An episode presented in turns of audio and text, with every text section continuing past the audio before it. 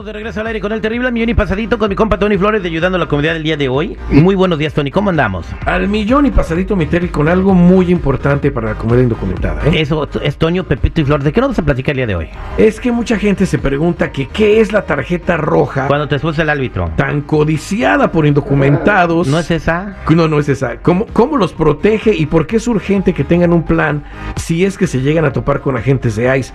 Terry, tras un reciente operativo de ICE que dejó varios indocumentados detenidos en California, activistas pro inmigrantes le recuerdan a la comunidad la importancia de tener un plan en caso de un encuentro con un agente de inmigración y contar con la tarjeta roja. De manera silenciosa, los operativos de la Agencia de Inmigración y Aduanas, por en inglés, continúan acosando a inmigrantes a lo largo y ancho de los Estados Unidos y te diré, van a seguir. Hay, ya que hay redadas nacionales con objetivos específicos. La última, no sé si tú lo sepas, que mucha gente dice también, no, es que no hay redadas. Bueno, la última se realizó entre el 4 y 13 de marzo en todo el país. Por eso es que es importantísimo que nuestra comunidad se dé cuenta. Pero, ¿qué es la tarjeta roja?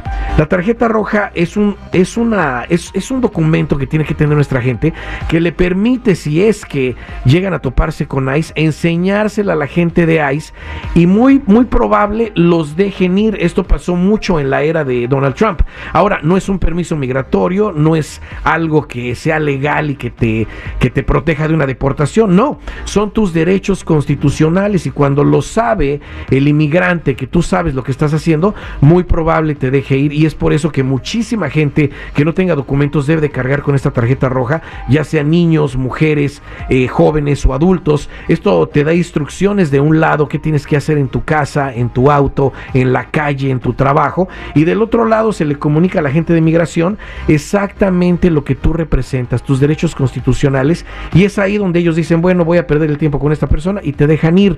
Claro está que es importante Eso que... es a criterio de cada agente de migración. Exactamente, y claro está que aparte de eso, mi Terry, aparte de todo eso, necesitas hacer los pasos de prevención que son eh, verificar tus récords criminales, porque acuérdate que ahí mismo te los pueden verificar, y también despegarte del uso de documentos falsos, que es importantísimo, porque si no lo haces, también puedes quedar hasta descalificado si es que hay un alivio migratorio, como lo es el DACA para trabajadores. So, por eso te invito a que si tú tienes preguntas, tienes dudas, quieres saber más acerca de esto, llama a la línea de ayuda al 1 800 301 6111 1-800-301-6111 o búscame en todas las redes sociales, en mi canal de YouTube, inclusive en TikTok, bajo Tony Flores Oficial. Muchas gracias, mi Tony. En la línea telefónica tenemos a Lucy que tiene una pregunta de algo que le está pasando. Lucy, buenos días.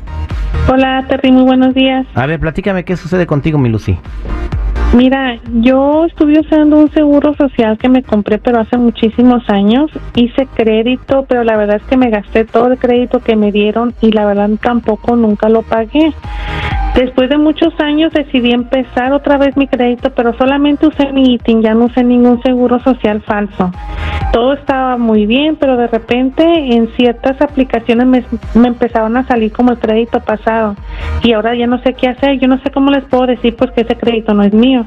Ok, ese crédito sí lo hizo la persona. En algo tenemos algo de razón aquí, ¿eh? Cuando una persona está haciendo crédito con un seguro que no le pertenece, un seguro social falso, claro está que se creen que el crédito es de ellos. Pero, ¿cómo te gastas el crédito? güey? ¿De dónde me quedé? ¿De dónde viene entregado? Dice que se gastó todo el crédito. sí. y lo dejó de pagar. Ah, o sea, pero ¿cómo se gasta el crédito? Hacían un límite de 20 mil y se los gastó todos. Sí, ¿no? se los Ah, gasta todos y los dejó de pagar. Claro Ah. está que eso se vuelve una deuda y aunque tú creas que no es tuyo, tú lo creaste con un seguro social falso y ahora que estás haciendo crédito con tu número de ITIN, muy lógico que te van a empezar a aparecer esos créditos a ti porque se está mezclando toda tu información. Es por eso que tenemos que hacer las cosas bien.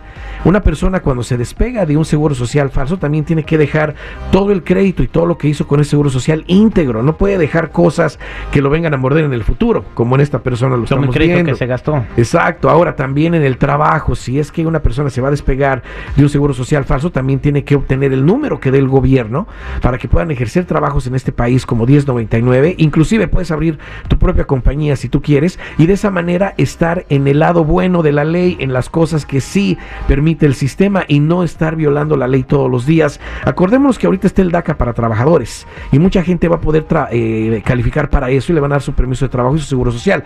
Pero también si se aprueban los cambios de la ley de registro, va a la residencia legal. Por eso te dejo aquí la línea de ayuda para que agarres más información, estés enterado, estés completamente informado, informada, que es el 1-800-301-6111. 1-800-301-6111 o búscame en todas las redes sociales en mi canal de YouTube bajo Tony Flores Oficial o métete a ayudando a la comunidad.com. Muchas gracias, mi Tony. Gracias, Viterri. Aquí nos vemos muy pronto. Me quedo atendiendo llamadas.